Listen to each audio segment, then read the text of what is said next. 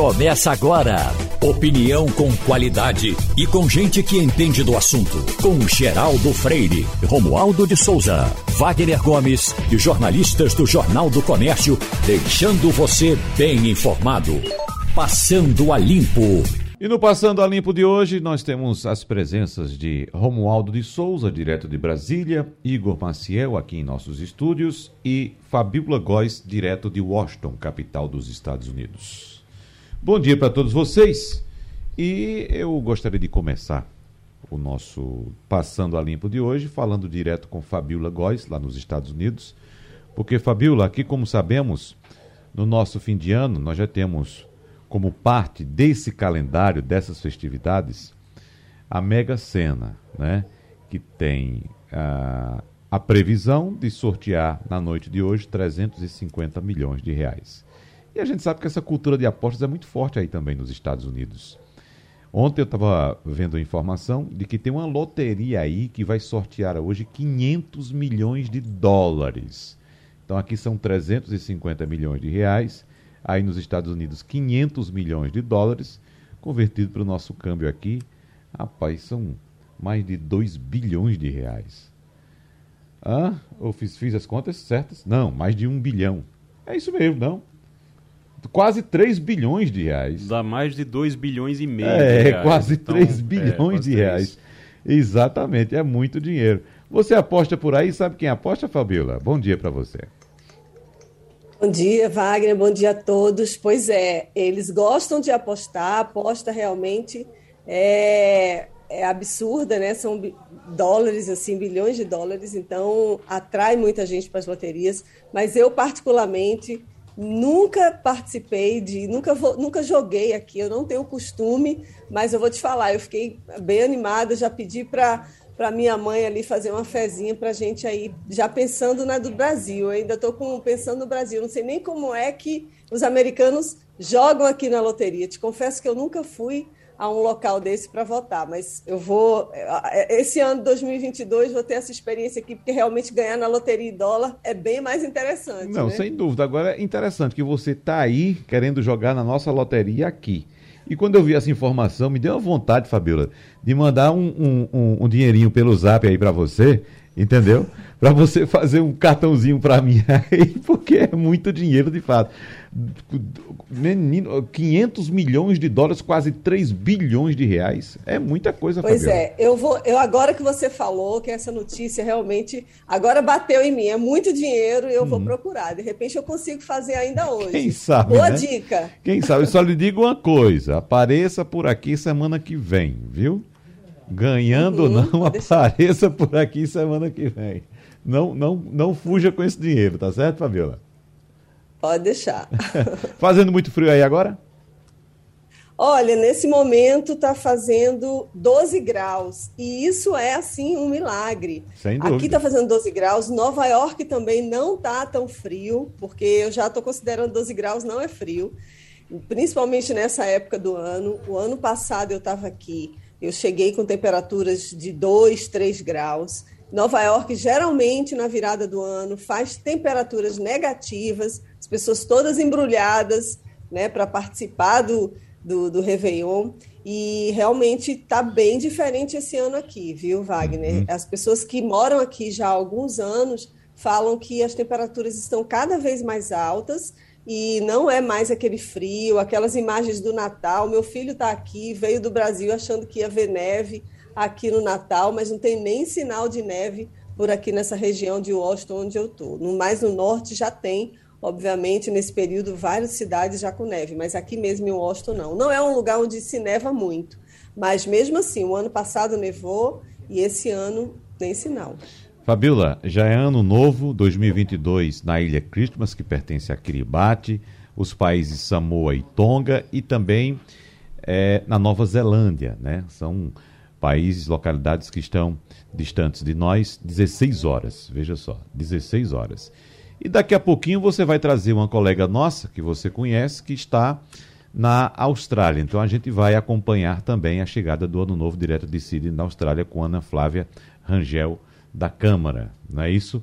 direto de lá, daqui a pouquinho dentro do Passando a Limpo. Mas deixa eu dar uma passadinha aqui em Brasília para saber como é que estão os preparativos do Réveillon em Brasília, Romualdo de Souza. Brasília que, se eu não me engano, choveu muito ontem. Pelo menos eu vi uma passagem de um colega nosso é, debaixo de chuva. Não sei se essa chuva chegou para você aí, Romualdo. Bom dia. Chegou, muito bom dia para você, bom dia ao nosso ouvinte. Eu já, como eu tenho aqui em mãos o CPF da Fabiola, eu queria saber, Fabiola, se o seu CPF é o número do seu Pix. Se for, eu lhe mando um dólar, você aposta e nem precisa é, se preocupar em sumir, não, porque ainda que você desapareça, o dinheiro estará em boas mãos, Fabiola. Olha, Romualdo, é o mesmo sim. Pode mandar que a gente faz aposta aqui. Vou descobrir finalmente como é que se aposta na loteria aqui nos Estados Unidos. Prometo dividir o prêmio, hein, se eu ganhar. Olha, Opa, aqui, vamos lá. Vamos fazer, vamos fazer a cotinha aqui. Aqui na capital bolão. federal está chovendo muito. O Instituto Nacional de Meteorologia diz que vai chover durante a tarde e a noite, chuvas torrenciais.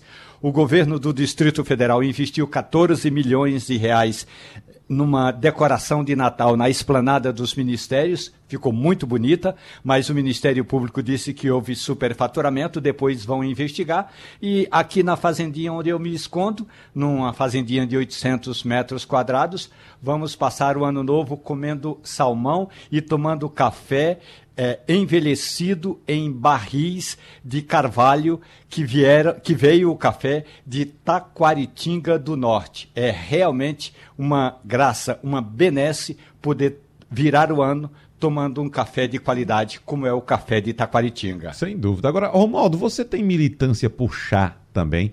É, é, chá eu sei que não tem muita tradição não entre o brasileiro, mas o que é que você conhece de chá, Romualdo? Eu conheço muito pouco, conheço muito mais chá de cadeira. Eu estou no, uh, no Congresso Nacional no finalzinho de 87, quando eu comecei a trabalhar ali no Congresso Nacional, e a primeira pessoa que me deu um chá de cadeira de 2 horas e 15 minutos foi Ulisses Guimarães, porque a gente queria transmitir a Assembleia Nacional Constituinte no ano seguinte, em 88, e o meu primeiro pedido ao presidente foi: a gente precisa de uma forma para transmitir informações ali de dentro do Salão Verde, porque não havia telefone, não havia telefone celular e não tinha linha telefônica. Então ele deu uma, um chá de cadeira muito longo em mim e no jornalista José Maria Trindade, que hoje, que continua na Jovem Pan, mas no final das contas nós viramos o ano com o pedido atendido. Então eu estou muito bem acostumado a tomar chá de cadeira. E aí tomei chá de cadeira de Sarney, uhum. de Itamar menos, eh, eh, Sarney, Colo, Itamar menos, Fernando Henrique, que gostava muito de chá de cadeira, uhum. de Lula mais ainda, de Dilma que nem aparecia e de Temer um tanto um pouco. E já no caso do presidente Jair Bolsonaro, esse aí não adianta nem investir porque nem chá de cadeira ele sabe dar. Uhum. Ô, Romualdo, de, desses políticos uh, que marcam um horário e que não comparecem no horário previsto, a gente sabe que existem muitos, não dá nem para contar. Né? Do contrário, aqueles que são pontuais, que marcam um compromisso e chegam exatamente na hora, eu tive contato com um, um pernambucano aqui que todos vocês conhecem, que era Jabas Vasconcelos, né? que quando enquanto era governador, todos os eventos que ele marcou. Não conheço um Igor Maciel de que ele tenha atrasado. Eu lembro que a última entrevista coletiva de Jarbas Vasconcelos como governador, ele convocou a entrevista coletiva. Nós fomos ao Palácio do Campo das Princesas, instalamos nossos equipamentos lá e ele marcou a entrevista para as duas da tarde, às 14 horas. E ele chegou, Romualdo de Souza, entrou na sala da entrevista às 13 e 57. 13 e 57 entrou, sentou, né? Os três minutos, Igor Maciel, foram o, o tempo de ele entrar e acomodar-se na cadeira e começar a entrevista. Então, com Jarbas Vasconcelos, você poderia, dentro do seu programa, Igor Maciel, marcar o horário porque ele começava exatamente no horário. É interessante. Uh, e é raro, viu? É interessante. É muito é raro, raro, é, é muito, muito raro. raro.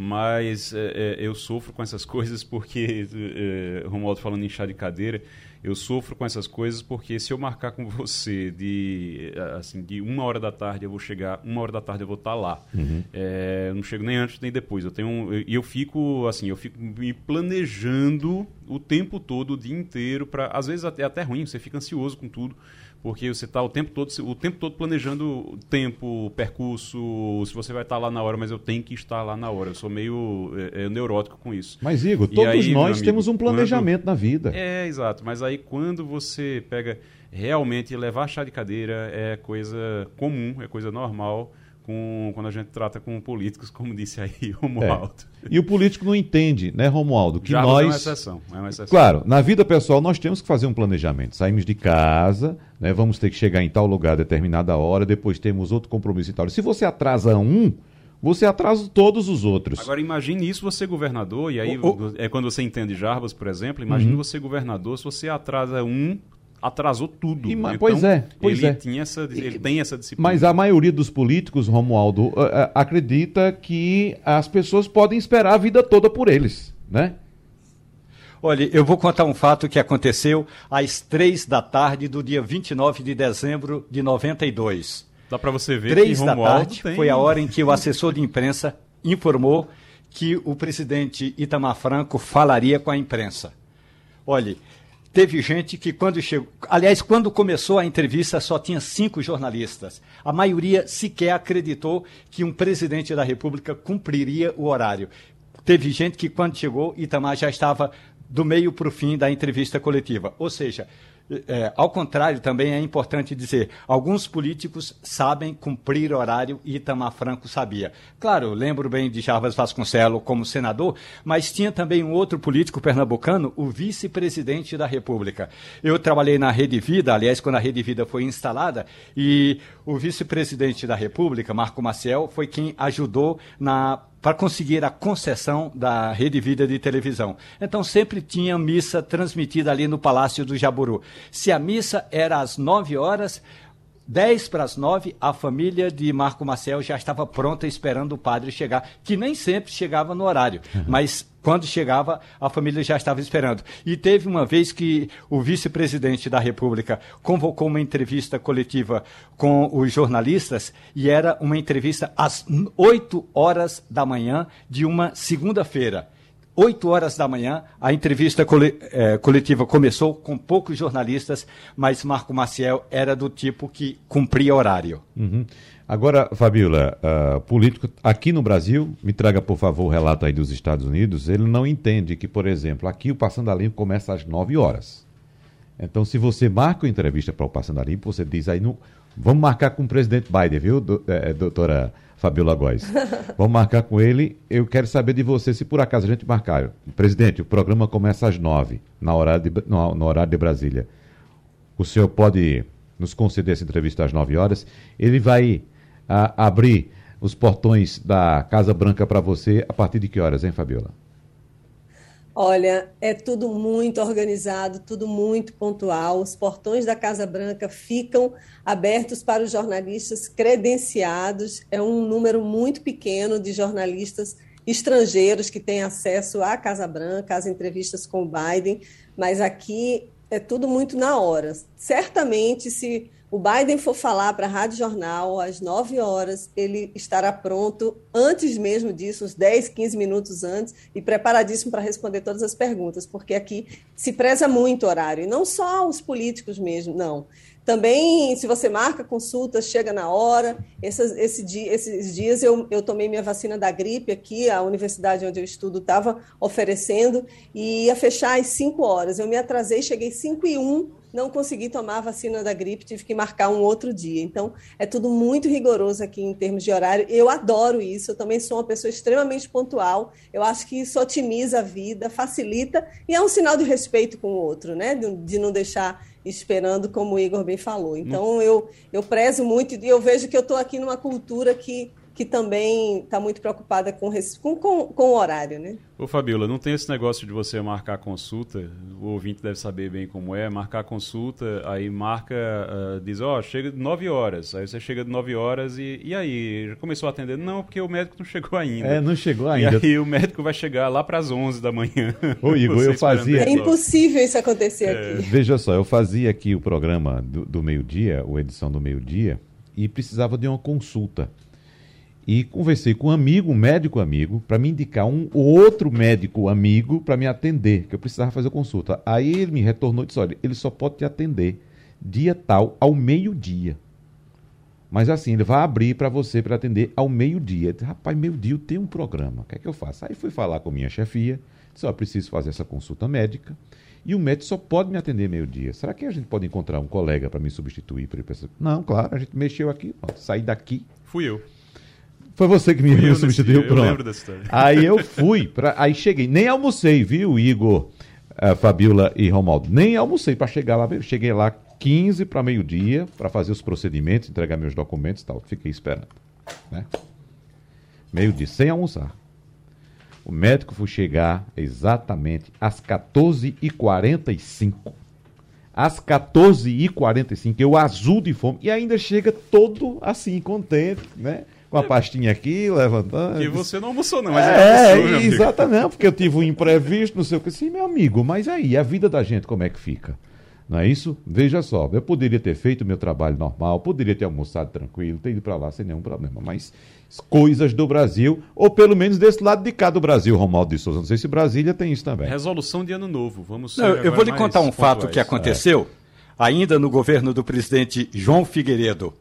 Uma senhora abonada da capital federal, resolveu casar a filha na, no, na igreja Dom Bosco. E o padre era tão pontual que ela disse, que ele disse, o casamento começa às 18 horas, com, com noivo ou sem noivo. Só que os convidados, só para você ter uma ideia, o padrinho de casamento era o presidente da República, João Figueiredo. Outro padrinho de casamento era o, o então prefeito eh, Paulo Maluf. Então, a cidade literalmente parou. Não, e parou e travou, porque todo mundo estava indo para esse casamento. Então o trânsito da cidade de Brasília travou. O que, que fez um dos padrinhos, que era o ministro da Marinha, Maximiliano da Fonseca, pegou um helicóptero da Marinha, sobrevoou a região, conseguiu localizar onde o carro da noiva estava, aterrissou o, o, o, o helicóptero ali no início da W3 Norte, Fabiola, uhum. resgatou a noiva, botou no helicóptero, o helicóptero foi à porta da igreja e às, nove, às 18 horas em ponto, o casamento começou. Quando terminou o casamento, ainda tinha gente no engarrafamento. Agora eu só estou pensando que foi a gente que pagou o combustível da... é. para entregar a noiva. Você no... pagou tudo. É, porque claro. o Paulo Maluf veio de São Paulo para Brasília no avião fretado. É. Claro, o contribuinte que paga. O presidente João Figueiredo pegou um carro e, e saiu da granja do, tro, do Torto, onde ele morava, e foi para o casamento. Uhum. Maximiliano da Fonseca mandou metade dos marinheiros para fazer aquela guarda de honra na porta da igreja. Então, pagamos tudo. Bom, as boas-vindas ao ano novo pela segunda vez precisam ser mais cuidadosas por causa da Covid, mas isso não significa falta de comemoração, sobretudo porque 2021 acaba com mais da metade da população brasileira elegível vacinada contra a doença, cerca de 68% mais ou menos. Bom, mas sem festas públicas para evitar aglomerações, as prefeituras desistiram de contratar, como sabemos, shows como medida de proteção contra a pandemia e a celebração pela chegada do ano novo deve ficar restrita a pequenos grupos de familiares e amigos. E os fogos, porém, tão comuns durante o Réveillon, estão mantidos em algumas cidades. Aqui no Recife, a prefeitura anunciou que teremos a queima de fogos na orla de Boa Viagem, porém sem estampidos, sem barulho, somente a reação luminosa dos fogos, que não deixa de claro, ter sua beleza também. Mas por falar em fogos, vamos conversar agora com o Dr. Marcos Barreto, que é chefe do setor de queimados do Hospital da Restauração, e eu queria saber inicialmente, Dr. Marcos Barreto, se por acaso a sua expectativa aí no setor de queimados do HR é para que haja uma noite um pouco mais tranquila em relação a anos passados por causa dessas restrições que teremos. Ou não, doutor Marcos? Bom dia para o senhor. Ah, bom dia, Wagner. É um prazer enorme estar de novo no teu programa, né, nesse período agora de final de ano, para a gente esclarecer a população no sentido de se precaver dos acidentes que ocorrem todo ano, embora a gente faça isso anualmente. Né? Ah, o que acontece geralmente é que boa parcela da população, eles realmente eles guardam fogos em casa da época do São João, da época junina, para utilizá-los nesse período agora de, de passagem de ano. E é exatamente aí que acontecem os acidentes. Por que esses acidentes ocorrem? Ocorrem de duas formas. Primeiro, porque uh, a hora de soltar esses fogos é muito tarde. É geralmente perto da meia-noite, passando a meia-noite. As pessoas começam a usar bebida alcoólica muito cedo. E eles estão, uma, de uma certa forma, etilizados. Isso faz com que ele tenha uma baixa nos seus reflexos. E muitas vezes uh, esse retardo do reflexo faz com que ele não uh, se livre do artefato quando ele é aceso. E aí ele explode na mão. Então chega para nós acidente do tipo avulsão de dedo, destroça, mão destroçada, lesão facial, coisas do gênero. Uh, uma outra coisa que a gente tem que chamar atenção também é, são as churrasqueiras. Nesse período, as pessoas usam muito churrasqueira. E o acendimento da churrasqueira com a utilização do álcool tem trazido para nós uma parcela razoável de pacientes na virada de ano com queimaduras graves pela utilização do álcool na hora do acendimento uh, da sua churrasqueira. Uhum. Vamos a Brasília agora, doutor Marcos. Romualdo de Souza. Doutor Marcos Barreto, muito bom dia para o senhor.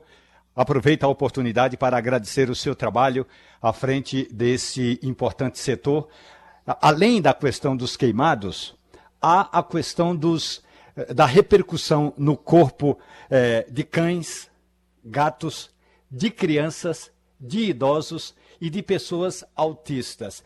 O estampido de fogos de artifício causa uma revolução, literalmente falando, nesses é, nessa, nesses seres humanos. É só você abraçar, por exemplo, uma criança ou um velhinho, ou abrace um cachorro e solte um foguete que o senhor vai sentir como esses cães, como essas pessoas reagem ao estampido.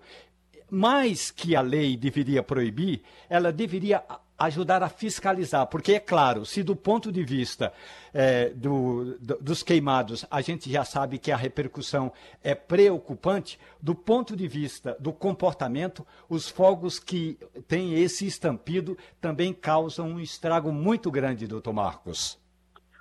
Olha, uh,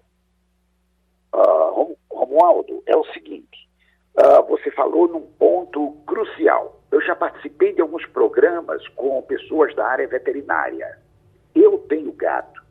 E nesse período, eu uh, prendo meus gatos dentro do guarda-roupa, porque eles não suportam a audição do cachorro e do gato, ou seja, as, esses pets, ele é muito sensível. E as pessoas não têm esse cuidado devido. Aqui em Recife, esse ano, tem essa história uh, que se criou de ser proibido a utilização dos fogos sem estampido. Mas isso lá na orla. As pessoas vão soltar, porque aqui eu moro num bairro uh, de Casa Forte e se solta fogos o tempo todo com um barulho estarrecedor. Eu vejo meus pets em casa com a de louco. Outra coisa, as pessoas precisam ter bom senso de respeitar os idosos, pessoas que uh, são, têm problemas cardíacos, que estão em casa. Esse susto faz com que você tenha um ataque cardíaco, tenha um esforço maior. Quando as pessoas uh, são levadas ao hospital após um susto que teve com o estouro de uma bomba junto da sua casa. Então, esse bom senso, esse respeito ao outro, é necessário que exista, né? para que a gente não leve mais pessoas ao hospital e não estrague a festa do nosso vizinho, do nosso amigo, do, do, das pessoas que moram no entorno. É. Então, doutor Marcos, a gente deseja que, de fato, é, esses recados que o senhor passa aqui sempre nessas épocas sejam escutados por essas pessoas, para que as pessoas possam se proteger e, evidentemente, que não tenhamos grandes problemas nessa passagem de ano. Doutor Marcos, mais uma vez, muito obrigado. Estamos à sua disposição aqui, viu, doutor Marcos? Eu é que agradeço a sua gentileza, como sempre, né? E a gente, sempre que uh, faz esses programas, a gente está pensando no outro. Uhum. Uh, o seu programa, ele tem uh, esse, essa intenção de, de passar serviço. Serviço que beneficia as pessoas. E eu tô, estarei sempre à sua disposição para coisas dessa natureza. Muito obrigado e um feliz ano novo para todos. Muito obrigado, doutor Marcos. Um abraço para o senhor mais uma vez. E vamos a, aos Estados Unidos saber de Fabíola, já que a gente está falando de fogos, e fogos são, uh, evidentemente, uma tradição cultural do Brasil, principalmente da nossa região aqui Nordeste, mas vamos falar de outro fogo, né, Fabíola? Porque tem um incêndio aí no Colorado que deixou 30 mil pessoas. A gente recentemente falava a respeito de um tornado que passou pelos Estados Unidos. Agora vem incêndio no Colorado, deixando 30 mil pessoas desabrigadas? É isso mesmo. Olha, são pessoas que perderam completamente as casas. As imagens são assustadoras. Os ventos chegaram a quase 160 quilômetros por hora. Eu não tenho dados ainda, não divulgaram o número de mortos, mas, certa, mas já tenho a informação de que seis pessoas ficaram gravemente feridas. Estão analisando essa situação em decorrência das mudanças climáticas. A região está sendo considerada uma das regiões mais secas aqui nos Estados Unidos, mas parece que os próximos dias haverá um alento, parece que vai ter, as temperaturas vão cair, pode ser que tenha neve, vamos ver se se isso vai ser amenizado, porque a, a realmente a situação lá no Colorado está tá se alastrando, assim, as pessoas com muito medo, sem, sem lugar para morar, estão em abrigos, né? são milhares de famílias que vão passar a noite do Réveillon sem casas, com tudo queimado. Então, vejo várias pessoas dando entrevistas né, de, de que como foi, avisaram, né, a, a, a prefeitura das cidades avisaram né, que haveria essa possibilidade de incêndio, de atingir, mas assim, são prédios enormes, shopping centers que pe pegando fogo, então realmente é muito assustador. Uhum.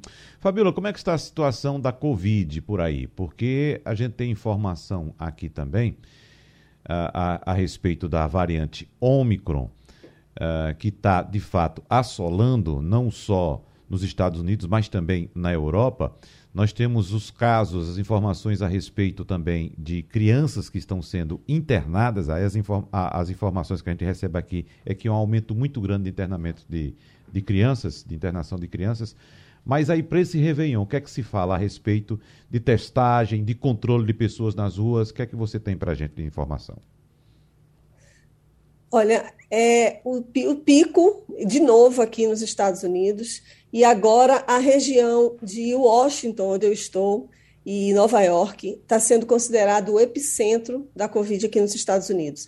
Isso é muito estranho em relação ao que aconteceu no ano passado, no início do ano, porque não era assim. Aqui em Washington não tinha tantos casos. Mas os casos aqui estão aumentando assim, aumentou, os casos aumentaram em mil por cento de uma semana para outra. Então aqui a população ainda está na rua, né? Está usando máscara, mas algumas medidas. As universidades já anunciaram, pelo menos a minha anuncia, já anunciou que agora em janeiro não haverá aula presencial, as aulas vão continuar online. Várias escolas já estão tomando a mesma medida. A prefeita decretou agora na quarta-feira que todos os alunos das escolas públicas terão que apresentar comprovantes de vacina. Isso é uma medida que está sendo criticada por algumas pessoas que não, não concordam, né, porque tem muitas crianças ainda que não tomaram vacina. São 8 milhões de crianças que tomaram vacina aqui nos Estados Unidos ah, já estão analisando a possibilidade do booster, né, de uma dose extra para crianças de 12 a 15 anos. A Pfizer já pediu para o FDA, que é a agência que controla essa liberação. E, então, a, a Covid está realmente aumentando demais por aqui. Nova York, a gente tem noticiado, vai ter um Réveillon diferente. São 15 mil pessoas na Times Square, ao invés de 60 mil que geralmente vão para lá. Então, os testes já estão acabando. Ontem mesmo eu passei numa, numa biblioteca pública aqui, onde eles distribuem, que eu consegui pegar na véspera do Natal e eu não consegui pegar ontem, quando eu cheguei já tinha terminado. E quando tem, as filas são enormes. Alguns testes de PCR que eram oferecidos para a população de graça, já, não, já, já a população já não está conseguindo encontrar. Em Maryland, eu estive ontem em Maryland, né, em Baltimore, na verdade, assim, é uma cidade em Maryland, é, os testes já acabaram em farmácias os testes rápido antígeno. Então, está realmente havendo uma procura grande, os números estão aumentando, são 500 mil casos por dia. A, a, agora chegamos aqui na, na quarta-feira, novos casos né, de infectados aqui nos Estados Unidos, a média é de 300 mil né, no, nesse mês de dezembro. Então, está realmente aumentando e, e, os Estados Unidos estão realmente muito preocupados. O Biden já disponibilizou mais de 2 mil agentes federais para 48 estados para já se preparar para atender como é que, a, a, a, em caso né, de pessoas que realmente se hospitalizem. Não, é, não, não acontece o mesmo com, pessoa, com na época da Delta, né, assim, que estava dominante, as pessoas realmente chegavam no estado muito grave e morriam.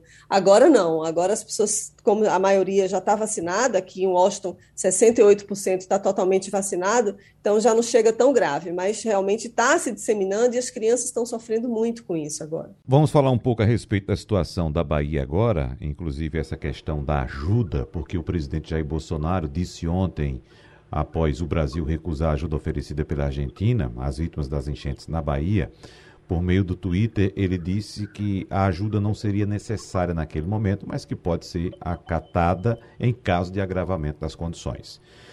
No dia como hoje, naturalmente, nós conversaríamos, por exemplo, como conversamos agora há pouco com o Dr. Marcos Barreto, do setor de queimados da HR, conversaríamos também com o médico Leonardo Gomes, que é o, o, o, diretor do SAMU do Recife, né, para saber quais são os preparativos do SAMU. Mas ficamos sabendo hoje que o doutor Leonardo Gomes está na Bahia, que é a terra natal dele, e ele foi lá nessa missão de ajudar aos irmãos baianos, os nossos irmãos baianos. E eu gostaria, doutor Léo, sei que o senhor está muito apressado aí, está prestes a entrar em uma reunião e a, caso o senhor necessite interromper a nossa entrevista, fique à vontade. Mas eu gostaria que o senhor trouxesse um relato para a gente, um retrato do que está acontecendo neste momento na Bahia, doutor Léo. Bom dia para o senhor. Bom dia, Wagner, o Igor, Fabiola e o Romualdo, que está aí também. É um prazer estar falando com vocês. É, a gente está aqui, de fato, né, eu sou baiano. Nos primeiros minutos dessa enchente que aconteceu aqui na Bahia, a gente se preparou para vir. O cenário é devastador muito semelhante ao que a gente viveu na zona da Mata Sul, né, em 2010, aí em Pernambuco. Nesse momento eu estou na cidade de Tapetinga, que é minha terra natal. A gente veio para dar apoio tanto de gestão quanto da parte de salvamento aéreo. A gente está aqui com as aeronaves de diversos estados que estão apoiando. E a gente faz uma parte de diagnóstico né, dos municípios. Foi muita água, Wagner. Então, tem municípios que destruíram hospitais, UPAs, unidades de saúde, a gente precisa apoiar esses municípios na reconstrução ou na mudança de localidade das, das unidades. Tem povoados que estão ainda isolados, parou de chover, graças a Deus, mas tem cidades e com locais. É, ontem a gente resgatou um senhor de 84 anos, ele estava há uma semana sem ter acesso à água potável, medicação, é, alimentação, então, assim, tem muita gente isolada, tem muito trabalho para ser feito aqui. E eu, eu vim como voluntário da Bolsa Nacional do SUS e a gente está trabalhando bastante aqui. Igor Maciel. Doutor, é, muito bom dia. Primeiro, parabéns por esse trabalho aí. E eu queria lhe perguntar, porque durante os nos últimos, nas últimas horas, a polêmica, como o Wagner estava citando aqui, essa história da Argentina e ter a, a oferecido ajuda, e a ajuda não, é, foi dito que não precisava, que nesse momento não precisava. É, eu queria entender, até porque quando se passa um recado como esse é, dizendo que não precisa, fica parecendo que está tudo sob controle, que não tem necessidade de ninguém ajudar. E às vezes não precisa ser argentino, não, pode ser brasileiro, como o senhor foi para aí é, também ajudar. Está precisando de ajuda por aí? Como é que está? Veja, é, Igor, eu estou no sudoeste da Bahia, tá? A gente tem uma base na cidade chamada Vitória da Conquista, e que você tem apoio de várias forças. Então, o Exército Brasileiro está aqui, é, diversas aeronaves do Corpo de Bombeiros do Rio de Janeiro, é, do Distrito Federal, é, a, a, Força Nacional de Saúde, que é pertencente ao Ministério da Saúde, está no local. Mas, assim, numa situação de calamidade, toda ajuda é bem-vinda, né? Tem muito município aqui que foi completamente destruído pela chuva. É, eu confesso que eu não acompanhei essa informação aí é, da Argentina, porque eu não estou tendo acesso ao jornal, não estou tendo tempo, é, até rádio, até porque a rádio escuta é rádio jornal, e eu não estou conseguindo acompanhar. Mas, assim, a operação está acontecendo. Né? A distribuição de mantimentos, de medicação tem sido feito por helicópteros grandes do Exército. A gente consegue deslocar muitas cestas básicas, muita medicação, equipes e retirar pessoas de áreas alagadas. Então, na região que eu estou agora, que é o sudoeste da Bahia, é, como parou de chover e os rios começaram a baixar o seu nível, as coisas estão se controlando. O que preocupa muito a gente é o pós-crise, porque quando essa água toda baixar, as pessoas que tiveram contato com água suja, então você vai ter um aumento de doenças gastrointestinais, é, as arboviroses, né, que estão aparecendo bastante aqui, a própria influenza A, que hoje já está é, pandêmica, no, no, todo mundo está passando por ela. Então, assim, é, isso preocupa muito. Então, a gente também tem que olhar deixar essas orientações para as prefeituras é, e secretarias de saúde aqui municipais e que, passada a chuva, não está terminada a tragédia. Né? O que vem depois pode ser até pior para o sistema de saúde do que o que aconteceu durante a chuva. Então, assim, está acontecendo. A região que eu estou aqui, a resposta está adequada, né? mas eu confesso que eu não, não acompanhei essa fala aí e não, não, não soube. É, e, a, e, a, ideia nem é, é, polemizar, é realmente entender como é que está a necessidade, porque não precisa ser argentino, não precisa ser é, americano, não precisa, precisa, Mesmo aqui no Brasil tem gente que pode ajudar e, e, se puder ajudar de alguma forma, eu acho que é válido. Né? Bom. Não, sem dúvida. Romualdo de Souza, em Brasília. Leonardo Gomes, muito bom dia. É, eu estava acompanhando o trabalho de toda essa força-tarefa que está sediada em Vitória da Conquista e depois vocês que descem aí para a região de Itambé, para Itapetinga, que passam ali na Serra do Massal, claro que sobrevoando, parece que a Serra do Massal está fechada, né? Agora, e a outra questão é, é exatamente, o senhor falou que é, lembra muito a tragédia de Pernambuco, na Mata Sul, e que houve um processo retardado de reconstrução. Aliás, tem gente que ainda nem teve toda a área ou os imóveis reconstruídos. Como é que o Estado da Bahia deve fazer ou deve se preparar para esse segundo momento, que é o que pode sobrar para a, a equipe que dissemina infecções, doenças contagiosas, mas também a parte de móveis e imóveis que também terá de ser reconstruída, Leonardo?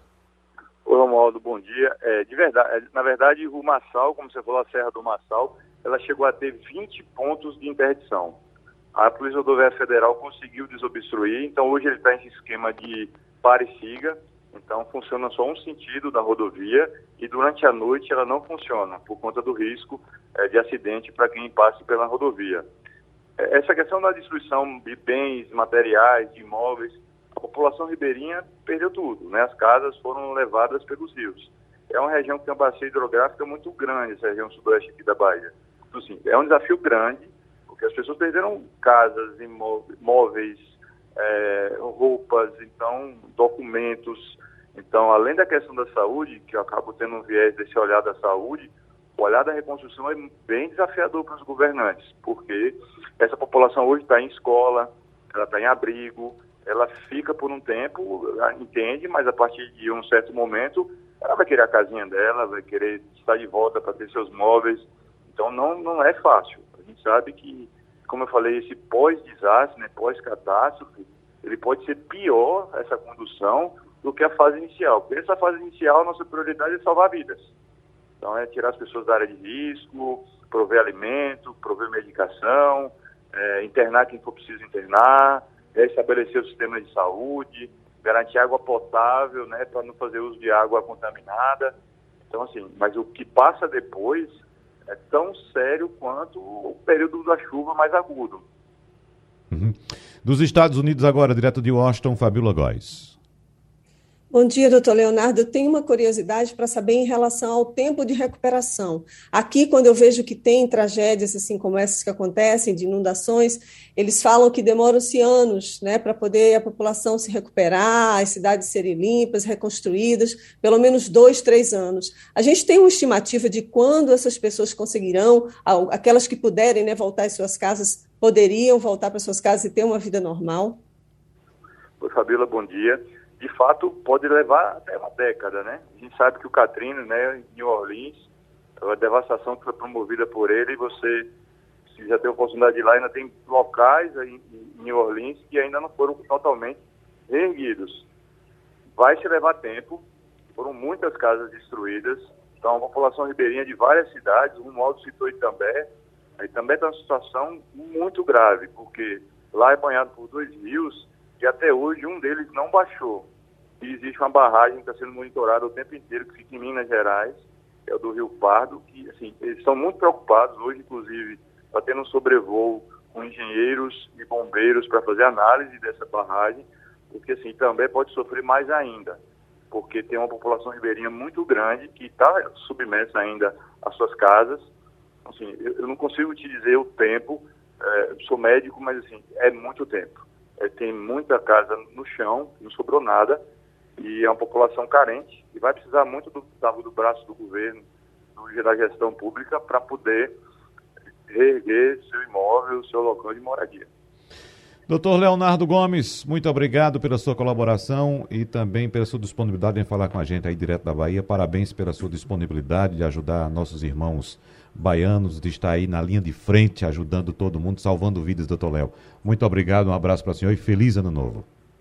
Wagner, obrigado, um abraço a todos aí. Queria desejar um feliz ano novo. Vai ser um ano novo diferente aqui para a gente, uhum. mas esperançar que o próximo ano as coisas melhorem e deixar um forte abraço a todos os ouvintes da Rádio Jornal. Só, só lembrando, doutor Léo, que o senhor nessa época estaria, acho que de recesso ou férias, alguma coisa, e o senhor está aí trabalhando, Era. ajudando, não é isso? É, Uhum. Era minhas primeiras férias desses últimos dois anos por conta da Covid.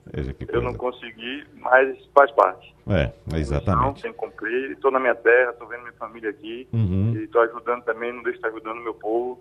Não poderia deixar de não vir. Parabéns, doutor. Depois a gente descansa. Valeu, um abraço. Obrigado. Um abraço, muito obrigado. 23 horas e 51 minutos Agora, onde? Na...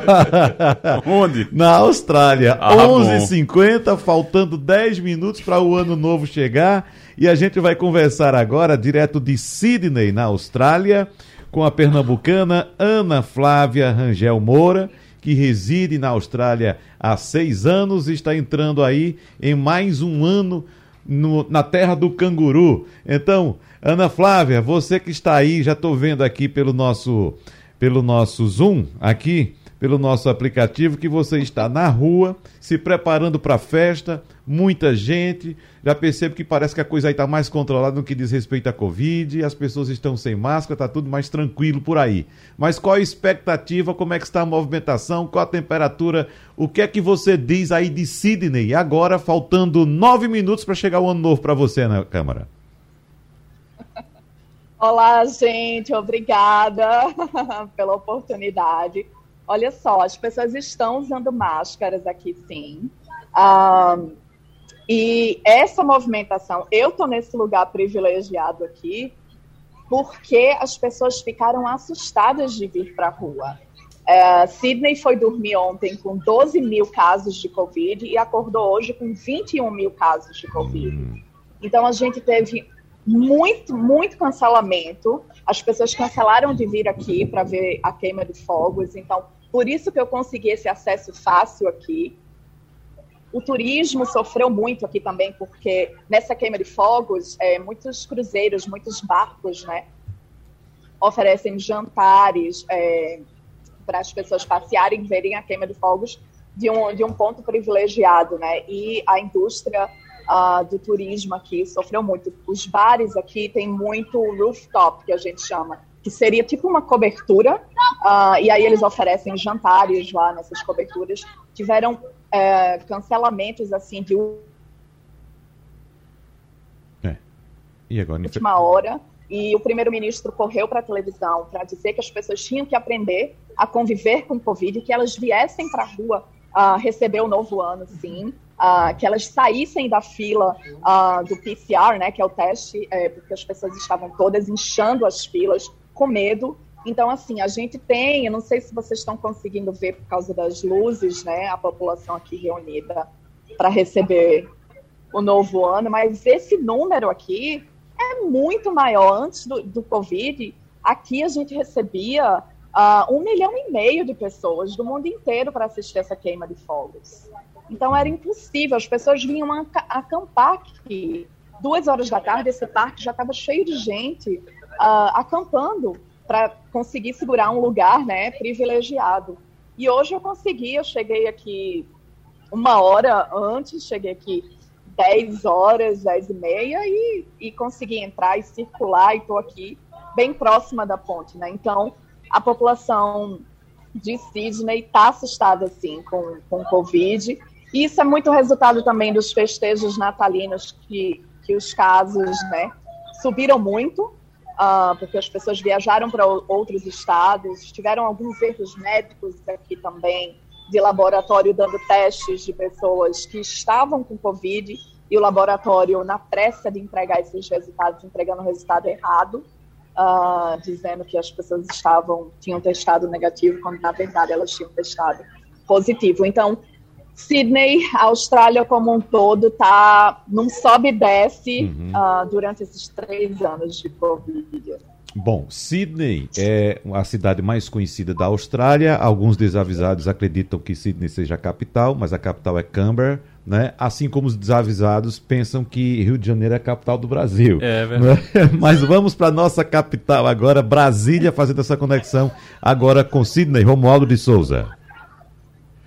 Bom, tem gente na Austrália que uma vez, quando eu, eu estava indo morar em Dili, na capital do Timor-Leste, Ana Flávia, que achava que a capital do Brasil era Buenos Aires. Portanto, não custa nada avisar aos nossos ouvintes que você que está agora é, na Austrália, em Sydney, na Austrália, tem um projeto fantástico que é de uma, um grupo de amigos, Ana, que depois eu vou lhe passar o contato, que eles tinham uma cafeteria aqui em Brasília e aí agora estão fazendo o trabalho de Coffee Hunter. Eles moram na Austrália e vêm ao Brasil duas vezes por ano, seleciona cafés de qualidade do Brasil para vender aos australianos que agora estão tomando um bom café. Agora, a pergunta toda é com relação a esse pronunciamento é, do primeiro-ministro. É, há quem interprete que ele tenha sido assim um tanto quanto apressado. E aí eu lhe pergunto: houve de fato um assodamento com relação ao que ele disse, que era bom que as pessoas saíssem de casa e que todo mundo poderia ir tocar fogo tocar fogo no sentido de soltar foguete no meio da rua? Sim, especialmente porque é um ano de eleição, né? O primeiro-ministro da Austrália é o Scott Morrison.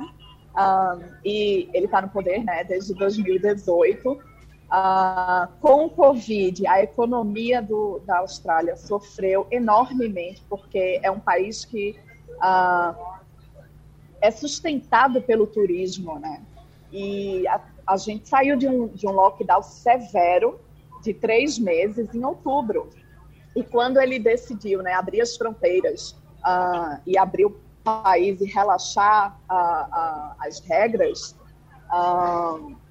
os casos come começaram a pipocar e aí os, os, especialistas em saúde começaram a entrar em contradição com ele, com, a, com o que ele estava pregando e ainda estão.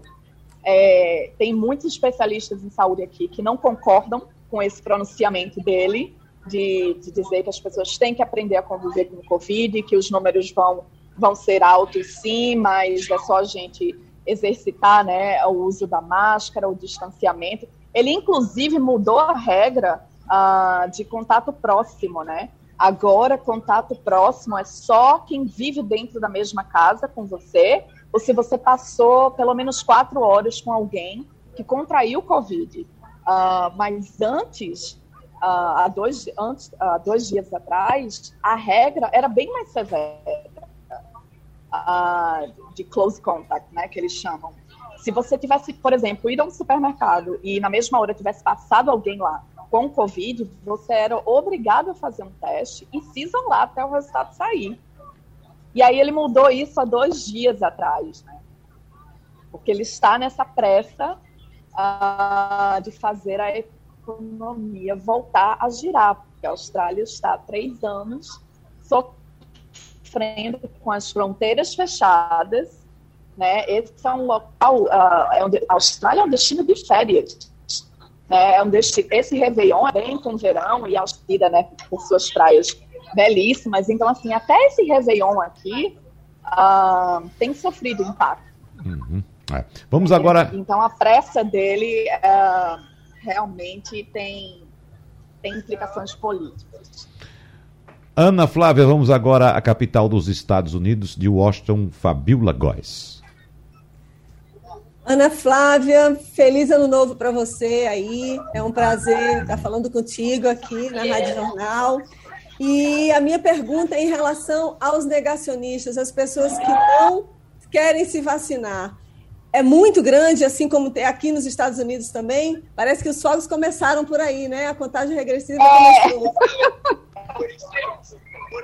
É, Fabiola, aqui a gente tem um grupo, somos anti-vax, né? Que a gente chama contra a vacina. É, é a turma do meu corpo, minhas regras, ninguém vai o que eu vou colocar no meu corpo, né? É, é um grupo pequeno, assim, a gente tem 95% de, da população aqui vacinada, já com a segunda dose, mas ainda existe esse grupo que faz protestos no centro da cidade. Inclusive, uh, há três dias atrás, esse grupo de protestantes tocaram fogo no... Ô, Fabiola, sua pergunta chegou exatamente na hora da virada, Fabiola. Zero hora agora em Sydney. A gente já tem dificuldade já para falar com Ana Flávia, porque exatamente agora, né, o ano novo chegou em Sydney, na Austrália. Infelizmente, a gente teve agora, a partir de agora, muita dificuldade de falar com a Ana você Flávia. Sabe, você sabe que Oi. é difícil porque, como começou lá os fogos, eu acho que todo mundo começa a transmitir, todo mundo pega o celular e começa é. a transmitir. E aí, na região, na área em que ela está, divide a banda e aí não consegue realmente. É Exatamente. É Mas vamos desejar feliz ano novo para Ana Flávia, viu, Fabiola? Vamos ver se a gente consegue restabelecer o contato com ela, para pelo menos ela mandar um abraço para os parentes delas aqui dela aqui em Pernambuco, né? Já que ela está tão distante e morando há tanto tempo uh, em, em Sydney, na Austrália. Então vamos desejar um feliz ano novo para ela. Olha lá, ó. Não é, Fabiola? Oi? Oi? Ah, certo. Na é. TV agora tá passando os fogos na Austrália. A festa bonita agora, viu, Fabiola? Pois Passando é, a Ana Flávia está aí num lugar super privilegiado, né? E os ouvintes da Rádio Jornal também privilegiados de acompanhar, né, já essa queima de fogos já é dia primeiro na Austrália, né? Uhum. Então, a Fana Flávia Pernambucana, o pai dela, o Clodoberto, é ouvinte da Rádio Jornal, então é uma grande alegria para a família dela também, para os ouvintes estarem aí recebendo essa notícia em primeira mão. Essa transmissão falhou um pouquinho no final, mas eu acho que a gente já conseguiu muito, né? Ela está uhum. ali no meio da festa e já conseguiu falar com a gente. Já foi um grande ganho. Está no meio da festa, Fabíola, é uma festa enorme. O Réveillon de Sydney é uma das festas mais cobiçadas do planeta, assim como Rio de Janeiro, Nova York, né? Você sabe muito bem. E a festa lá, a festa parece que é uma festa em tempos normais, pelo que a gente está vendo aqui me parece que é tudo absolutamente normal, Fabiola. Exatamente. Eu acho que em vários lugares, assim, as pessoas estão muito contidas, né? A gente está indo para o terceiro ano de pandemia, as pessoas muito contidas. O Réveillon passado foi um Réveillon em que as pessoas ficaram em casa, se reservaram, e agora não. Agora as pessoas estão querendo extravasar. Então, a população na Austrália está numa situação melhor do que aqui nos Estados Unidos, por exemplo, né? Que, uhum. segundo ela, os números falam que 95% é, é, se ouvir bem, já está vacinado. Então, é um momento mais confortável, vamos dizer assim. Não se pode também imaginar que, que isso não pode piorar, né? Porque a gente não sabe como é que vai ser o comportamento da Ômicron e também se virar alguma outra é, a outra pandemia ou então a outra variante mais mortal. Vamos rezar que não, né? Porque 2022 está aí para a gente acreditar e de que vai ser um, um ano melhor do que foi 2021. Exatamente. Agora, é, vamos tentar, claro, refazer a comunicação com a Ana Flávia, que está no meio da festa lá, para ela mandar um abraço aqui para os parentes dela aqui em Pernambuco, né? Agora, Igor, a gente tem que tocar num assunto também, voltando para o Brasil, por enquanto, enquanto a gente não retorna para a festa, voltando para as nossas questões, né? Porque eu queria saber de você como é que repercutiu, você que acompanha muitas mídias sociais, uh, como é que repercutiu aquela atitude do presidente Jair Bolsonaro de, diante do que estamos passando em termos de Covid, em termos de epidemia de gripe, que Pernambuco já foi declarado como epidemia de gripe ontem pelo secretário de Saúde, a situação da Bahia, chegando agora a dificuldade de Minas Gerais, a chuva também se caminhando para o restante do sudeste do país, e a imagem que corre do presidente da República, ele brincando de carrinho em Beto Carreiro World. É, a, a imagem quando você compara, quando você faz essa. Realmente é, é terrível. É horrível porque. Por mais que depois ele tenha explicado a história da Argentina, ele tenha dito que na verdade ele não recusou, que na verdade ele só disse que não precisava nesse momento, o embaixador da Argentina inclusive confirmou isso, disse não, em momento algum teve saia justa, não teve nada disso e tal. Mas a repercussão nas redes sociais foi péssima, foi terrível para o presidente mas ele não desistiu das férias, ele continuou lá nas férias. O, o, o termo, é, a hashtag, né, como falou o termo Bolsonaro vagabundo, uhum. passou durante acho que uns 48 horas no, no, no trend, como topics. trend topic do Twitter, no uhum. uh, mais uh, uh, o termo mais usado no Twitter no Brasil. E então, assim, é uma coisa realmente que chama atenção. Mesmo assim, ele continuou de férias da praia, que ele estava lá andando de jet ski na praia. Ele resolveu ir para um parque, foi para Beto Carreiro, pegou um carro da, da, daqueles de um carro da, de lá do parque, foi fazer pirueta com o carro e fez vídeo e fez foto e realmente assim não demonstrava.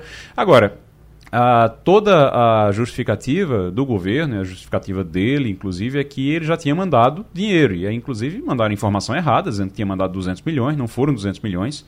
Mandou 80 milhões, a gente falou sobre isso aqui ontem. Para o Nordeste. 80 milhões para o Nordeste, não foi nem somente para a Bahia. Uhum. 80 milhões para o Nordeste, 200 milhões para vários estados, é, é, é para ser dividido para vários estados não. É, é, tá, a gente conversou agora com o Léo, doutor Leonardo, e realmente, assim, tá precisando de ajuda. Não, talvez não precise da Argentina, talvez a uhum. Argentina não vai resolver a situação, mas está precisando de, de, de, ajuda. E quando você diz que não está precisando, fica todo mundo achando que o problema não está acontecendo. Então não tem nada, nem é, voluntário do Brasil precisa, porque não está precisando de ninguém. E está, a gente sabe que está. É, principalmente para esse pós agora, esse momento agora depois, o, o, é, nosso entrevistado falou e falou muito bem, ele está lá no local. É, eu lembro que em 2010, quando a gente teve aquelas enchentes aqui na Mata Sul, é, cidades foram destruídas. Você teve cidades inteiras que foram destruídas também. E o grande problema, você tem um problema na hora da chuva, é um problema muito sério das enchentes e tudo, e você tem um grande problema depois, porque aí vem doença, e aí vem todo tipo de mazela, todo tipo de problema é, depois disso. Então a gente precisa realmente é, ver como é que vai ser essa ajuda uhum. para a Bahia, para Minas, que está sofrendo agora também, é, nesse momento, que é um momento é. muito difícil. Bom, o Romualdo de Souza, uh, parafraseando de uma forma análoga uma, um ditado popular, o que chama a atenção nesse caso de Jair Bolsonaro é que ele está, anote aí Romualdo de Souza, tomando Activia com John Walker para a situação, né? Vixe, Maria. Eu posso dizer que a repercussão na Argentina foi maior do que no Brasil. E olha que no Brasil foi grande. É que na Argentina o presidente voltou a tocar nesse assunto. Na Argentina, a ministra, eh, que seria a ministra do interior aqui no Brasil, tocou no assunto. Só quem foi mais ponderado foi o embaixador Daniel Scioli. Afinal de contas, esse é o papel da diplomacia. Agora, realmente, quando o presidente disse que a ajuda humanitária da. Quando o presidente do Brasil disse que a ajuda humanitária da Argentina seria muito cara ao Brasil, isso tem dois sentidos pode ser caro no sentido de custoso e aí você, trans, é, é, é, você tra, é, traduz para o espanhol e vai ser exatamente custoso mesmo, caro, caro no sentido de muito dispêndio, mas pode ser também no sentido de harmonia, de lealdade, é, que é muito caro, muito terno, é gratificante receber essa ajuda duplo sentido, eu fico com um sentido bom, afinal de contas, nós estamos na virada do ano. Nem tudo é tão ruim que não possa dar uma melhorada, Wagner. Fabiola Góes, você vai esperar algumas horas a mais para a chegada do ano novo. Quero saber se isso vai ser, no seu entendimento, uma vantagem ou se você vai ficar com inveja da gente que vai comemorar antes de você aqui. Olha, eu tô com inveja de vocês que estão comemorando aí que podem ir para praia, que tá um calorzinho, aqui tá um frio danado. Eu provavelmente com tanto de covid, eu não vou conseguir nem ver fogos porque não tem, não vai ter fogos aqui na cidade, em Washington, talvez tenha em Alexandria, se não cancelarem, que é uma cidade aqui perto, que talvez se eu for para a beira do rio eu consiga assistir. Mas eu estou há duas horas atrás, né? Então vocês vão estar rompendo o ano aí meia-noite, eu vou estar aqui às 10 horas da noite não sei se isso é uma vantagem. Vocês são felizes aí de poderem assistir essa queima de fogos, enfim, e confraternizar aí com a família. Eu estou longe da minha. Então, querida, então vamos nos despedindo de você. Eu já vou antecipando meus votos de feliz ano novo para você e sua família aí em Washington, tá certo? Obrigado, Fabiola. Feliz ano novo para todos vocês aí também, todos os ouvintes da rádio. Aí, ah, aproveitando para também reforçar os nossos votos de um bom ano novo para nossa colega Ana Flávia Rangel Câmara, que participou do Passando a Limpo hoje, para a família dela aqui também. E o meu abraço especial para você, meu querido amigo Romualdo de Souza. Um forte abraço para você, Wagner, a nossa equipe. Quero dizer ao nosso ouvinte que é gratificante todos os dias é, dividir esses pontos de vista não precisam, vocês não precisam concordar comigo e a questão não é concordar ou divergir. Eu estou aqui para, para tra, é, transformar é, várias histórias em minutos é, de informações. Então, quero aproveitar a oportunidade para agradecer realmente. É gratificante integrar o sistema Jornal do Comércio de Comunicação e, mais que isso, é gratificante saber que nós estamos contribuindo para que as pessoas tomem café de qualidade. E isso é muito bom. Para mim já é uma grande harmonia. Agora, privilégio mesmo é o meu, viu? Que além de desejar feliz ano novo para Igor Maciel, vou poder abraçá-lo aqui, que ele está aqui do meu lado, né? Não vai ser um abraço tão efusivo assim, Igor Marcel. Vai ser um pouquinho à distância, mas vai ser um abraço que você está do meu lado. Infelizmente, eu não posso abraçar agora a Fabiola Góes, que está lá do outro lado do mundo, e Romualdo de Souza, que está a 2.200 quilômetros de distância. A gente abraça virtualmente. é um prazer, é, Wagner, também. É, ainda bem a gente poder ter esse contato, voltar hum. a ter esse contato. Eu acho que dois, 2021 a gente precisa lembrar do seguinte, principalmente para a gente aqui no Brasil, é, lá para a Fabiola o tempo é outro em relação a isso, mas a gente em 2021 foi o ano que a gente voltou a se encontrar. É, é verdade. E acho que esse é o, o, o ponto, acho que quando tiver mais tarde, quando a gente tiver ali vendo os fogos e pensando como é que foi esse ano, pensando para o ano que vem, o que é que a gente quer para o ano que vem, eu vou estar pensando nisso. Foi o ano que a gente voltou a se encontrar. Uhum. O ano que, gente, que houve a possibilidade de a gente se encontrar, que a gente estava quase dois anos, eu estava quase dois anos trabalhando de casa. E trabalhando, montou um mini estúdiozinho em casa e ficou trabalhando de casa sem poder ter esse contato. E esse contato é muito importante. É muito importante porque ajuda a gente a ter mais empatia, ajuda a gente a entender o outro. Então, a gente passou um tempo afastado e sentiu falta disso. Eu acho que agora é o momento de, ver, de valorizar esse contato. E, e tem que levar isso para 2022.